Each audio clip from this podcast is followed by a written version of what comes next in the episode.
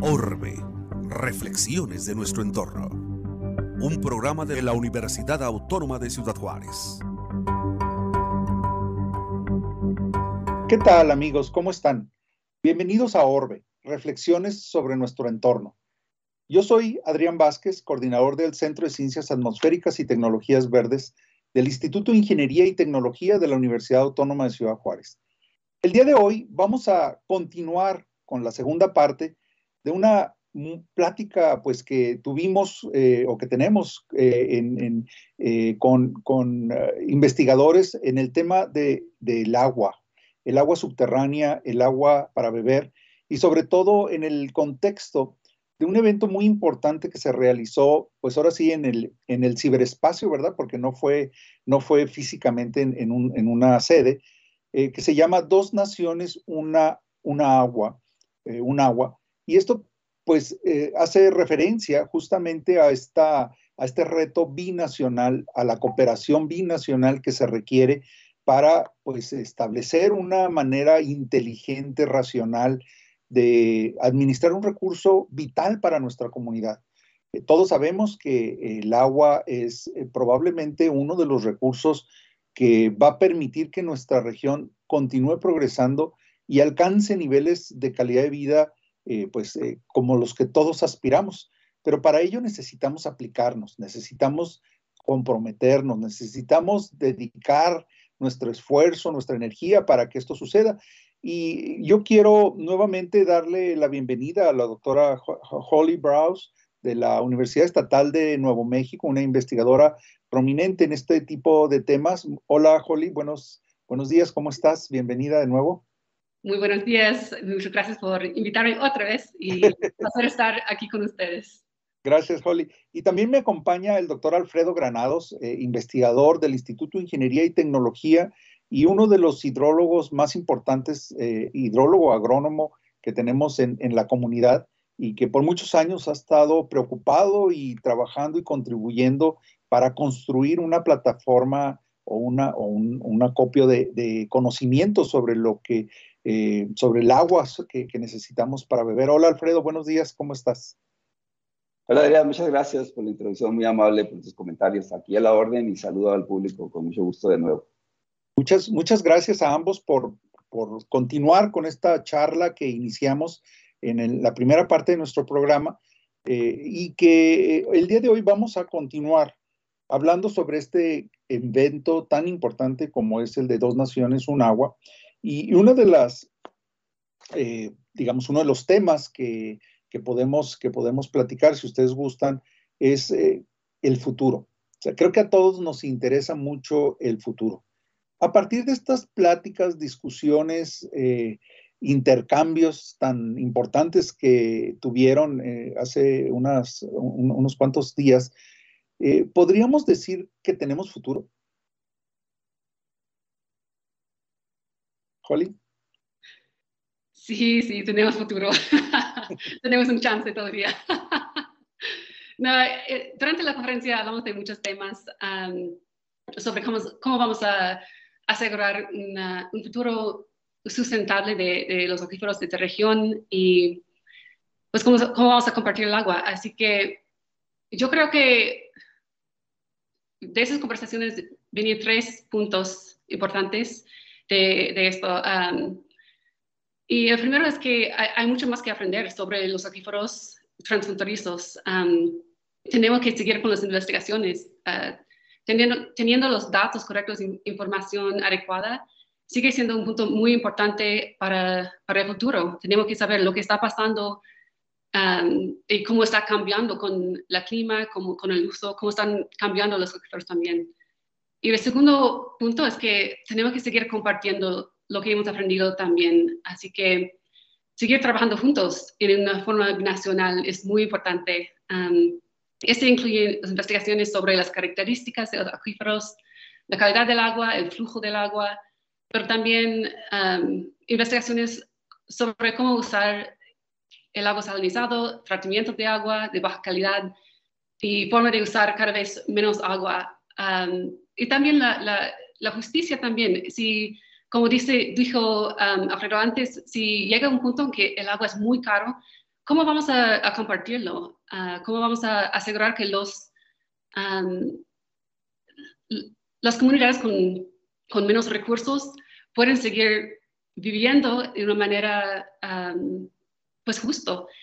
Eh, cuando llega un punto que el agua es más, o si llega un punto que el agua es más caro, o cuáles, si los agricultores, agricultores, por ejemplo, tienen que dejar de producir para que los ciudadanos tengan agua, si, si eso es algo justo, es una cuestión grande también, así que tenemos mucho que, que compartir, que, que, practicar entre los científicos, los políticos y todo.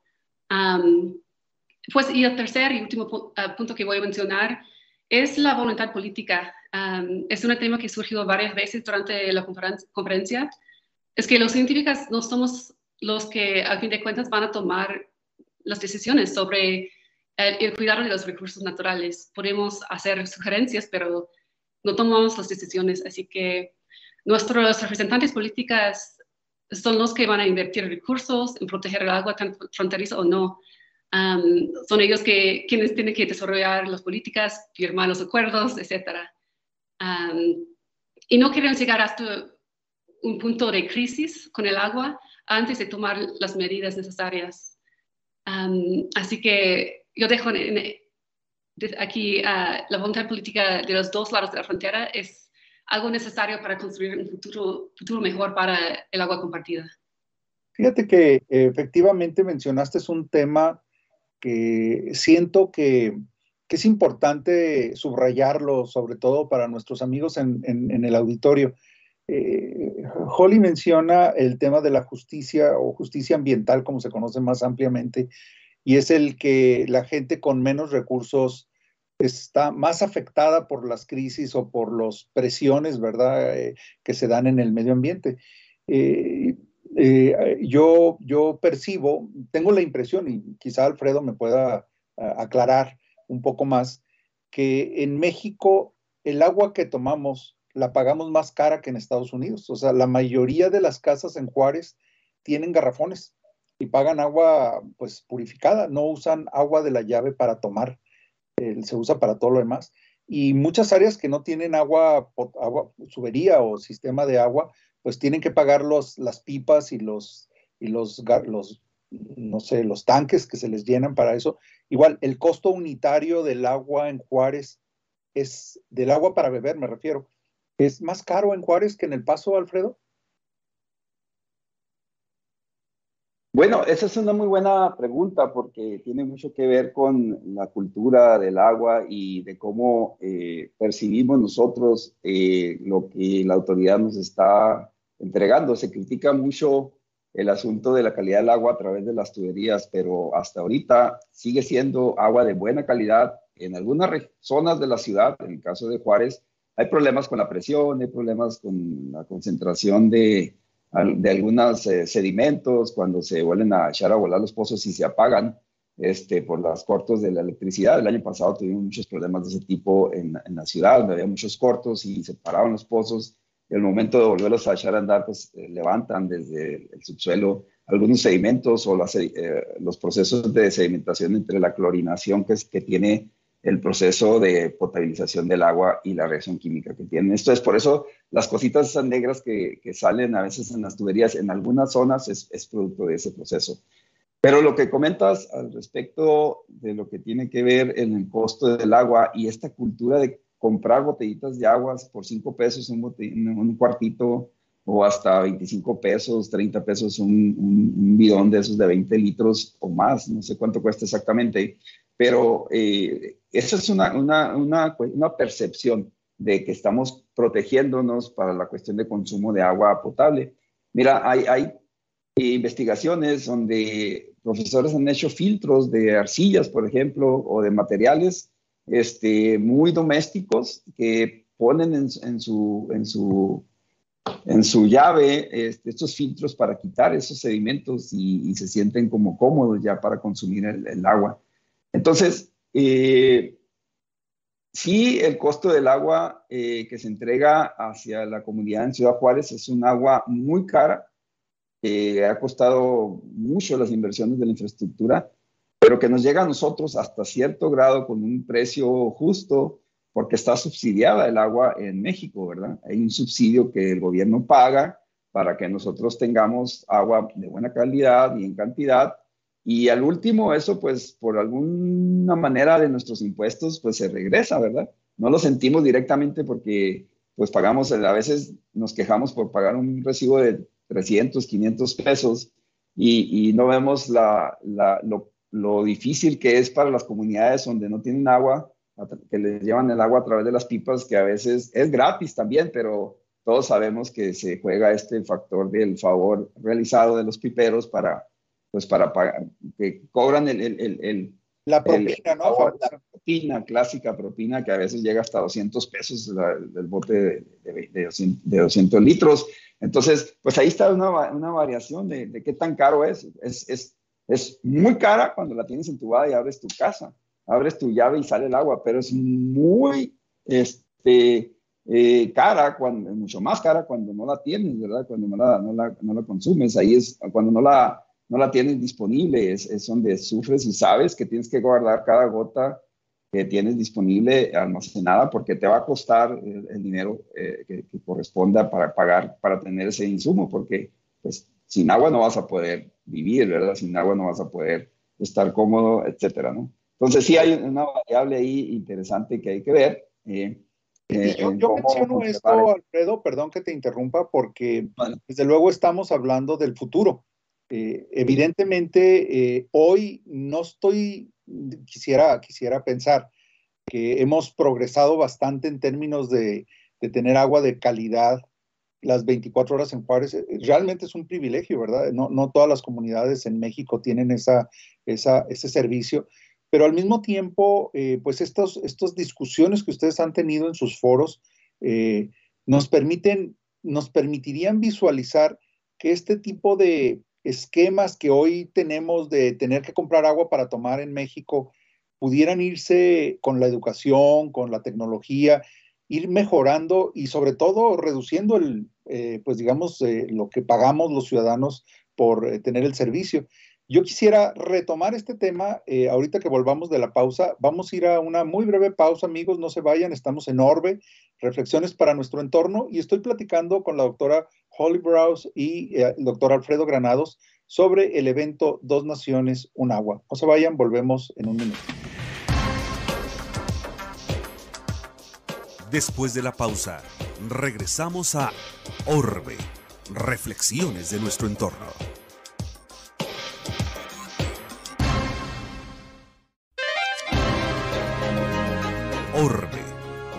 De nuestro entorno. Continuamos. ¿Qué tal amigos? Gracias por volver. Estamos, de, estamos en Orbe, eh, reflexiones de nuestro entorno. Yo soy el doctor Adrián Vázquez, eh, coordinador del Centro de Ciencias Atmosféricas y Tecnologías Verdes del Instituto de Ingeniería y Tecnología y me acompaña en el día de hoy eh, la doctora Holly Browse de la Universidad Estatal de Nuevo México y el doctor Alfredo Granados del Instituto de Ingeniería y Tecnología para platicar, seguir platicando sobre este tema tan importante, esta reunión que se celebró hace unos días aquí en, bueno, en, el espacio virtual, ¿verdad? porque fue virtual, sobre dos naciones, un agua. Y estamos platicando justamente sobre, este, eh, sobre el futuro de nuestra región. Eh, somos viable como región, es el agua algo que va a ser un problema para que continuemos eh, creciendo como región, para tener una mejor calidad de vida.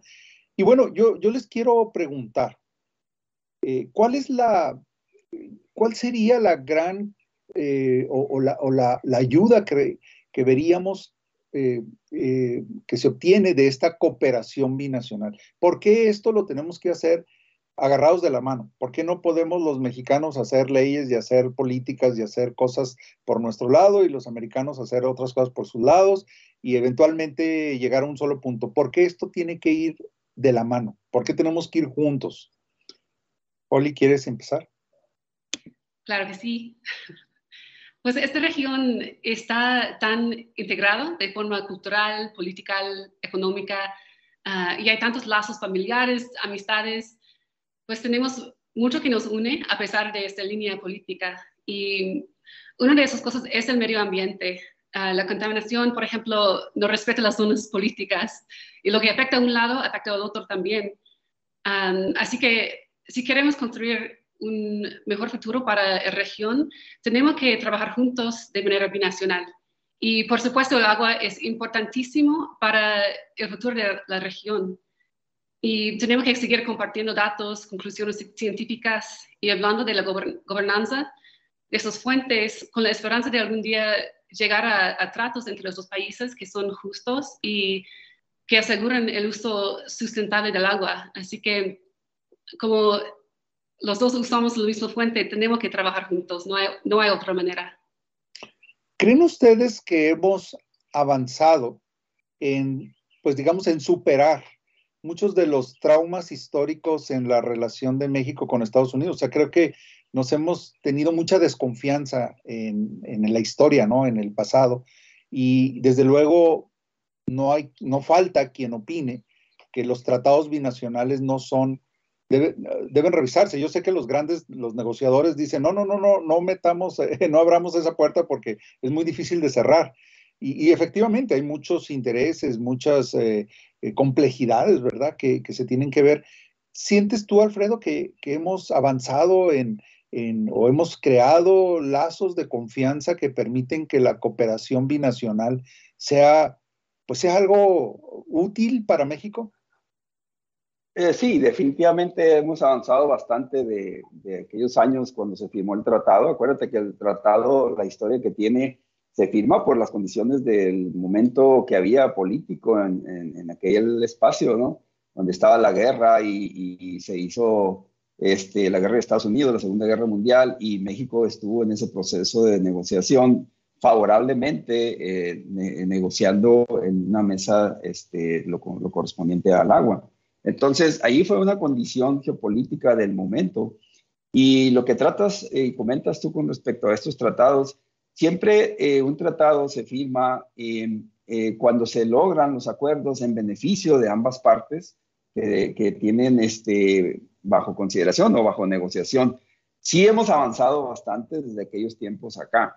Eh, en principio porque tenemos, como lo hemos estado mencionando durante estas dos sesiones de, esta entrevista, eh, hemos, hemos logrado tener mejor información, hemos logrado tener mejor caracterización de la disponibilidad.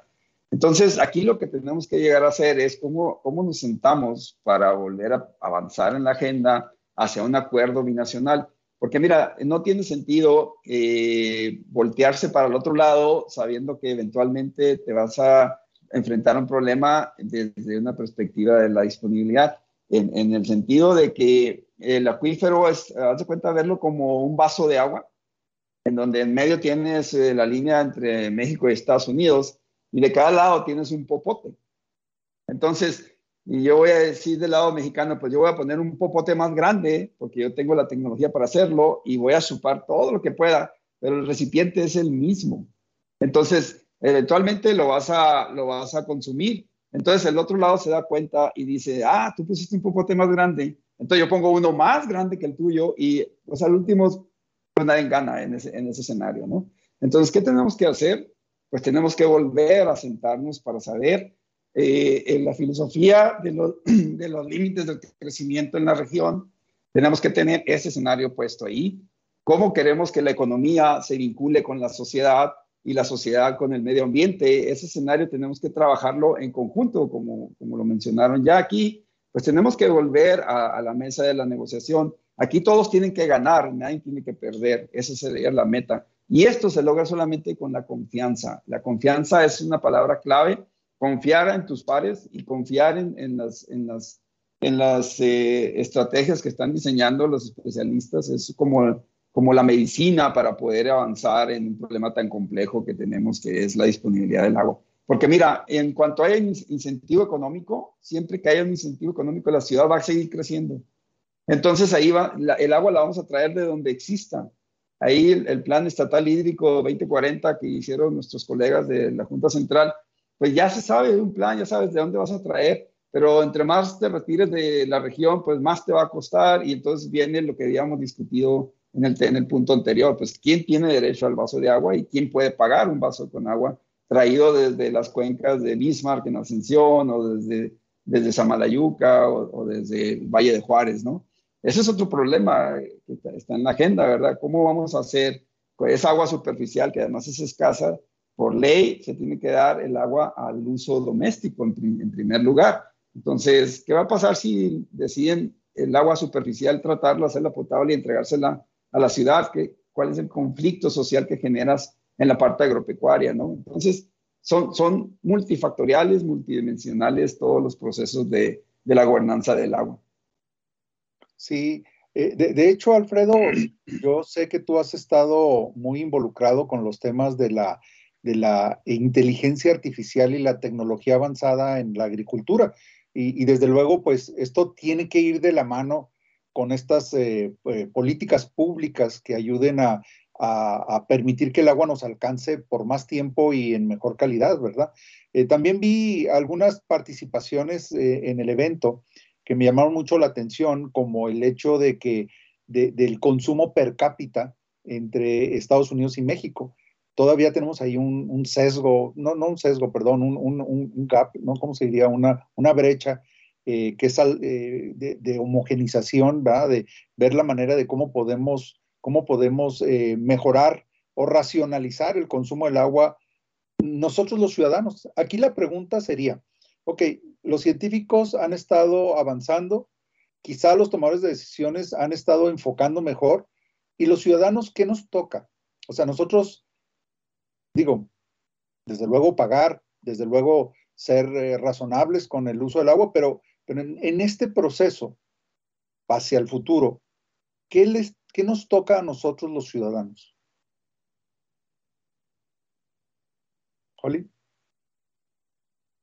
Pues sí, uh, esa es una pregunta importante y yo creo que cada uno, de, cada de nosotros que vivimos en la zona frontera podemos hacer lo posible para ahorrar el agua, um, usar menos agua, um, pero mucho más allá de, eso, creo que podemos hacer un esfuerzo para informarnos de la situación del agua um, y como científicos también tenemos que hacer más accesible esta información.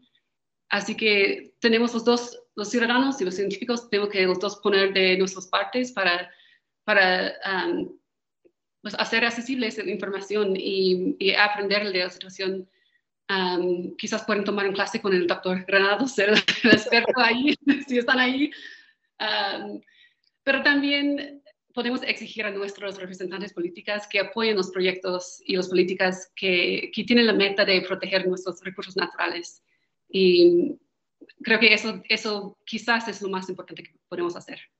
¿Tú, ¿Tú piensas, Holly, que en estas discusiones tenemos suficiente representación de las ciencias sociales en la discusión de los problemas? O sea, tenemos expertos, antropólogos, sociólogos, politólogos, que están trabajando de la mano con los hidrólogos y los científicos para que no sean soluciones teóricas eh, como poner un acueducto desde la bahía de Tijuana hasta acá, ¿verdad? Y, este, y traer agua desde el Golfo de México. O sea, mm, me imagino que, que hay esta consideración, ¿no? De qué hace, cómo vemos desde la perspectiva del ciudadano, de las personas, ¿no? Sí, pues como antropóloga cultural, les voy a decir que no, claro que no tenemos suficiente atención a, esta parte de la ciencia, de la parte social, y, pero estamos trabajando cada vez más en eso y he notado que los, los científicos que están trabajando en las cuestiones de, hídrica o um, cómo, cómo manejar el agua están realmente dándose cuenta ahora que tienen que poner involucrar la ciencia social y pensar más, no solamente en cómo podemos solucionarlo, este problema, pero cómo podemos solucionarlo de, una manera justa, de una manera que toma en cuenta las diferencias de la cultura, de, la diferencia entre las leyes, las naciones. así que cada vez más veo que todos los científicos están enfocando más en eso y me da mucha esperanza que, porque creo que es, es un parte muy importante como usted ha, ha notado. Gracias.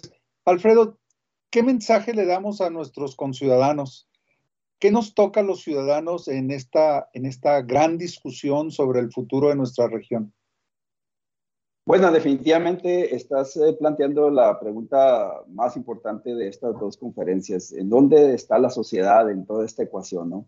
Yo considero, aún siendo ingeniero y haber estado trabajando 40 años en estos temas muy técnicos, en esos números, en esos modelos matemáticos, cada vez he ido aprendiendo más y más que la parte más compleja y de mayor este, importancia de la ecuación es la sociedad.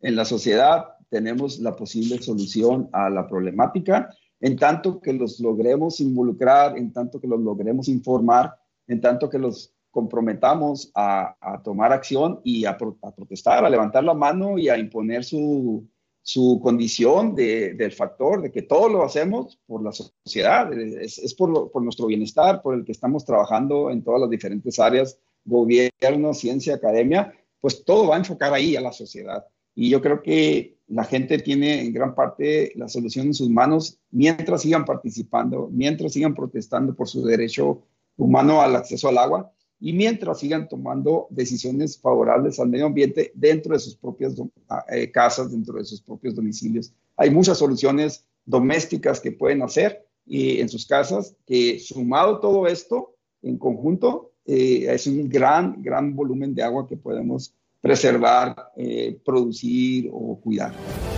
Orbe, reflexiones de nuestro entorno. Esta fue una producción de la Dirección General de Comunicación Universitaria de la Universidad Autónoma de Ciudad Juárez.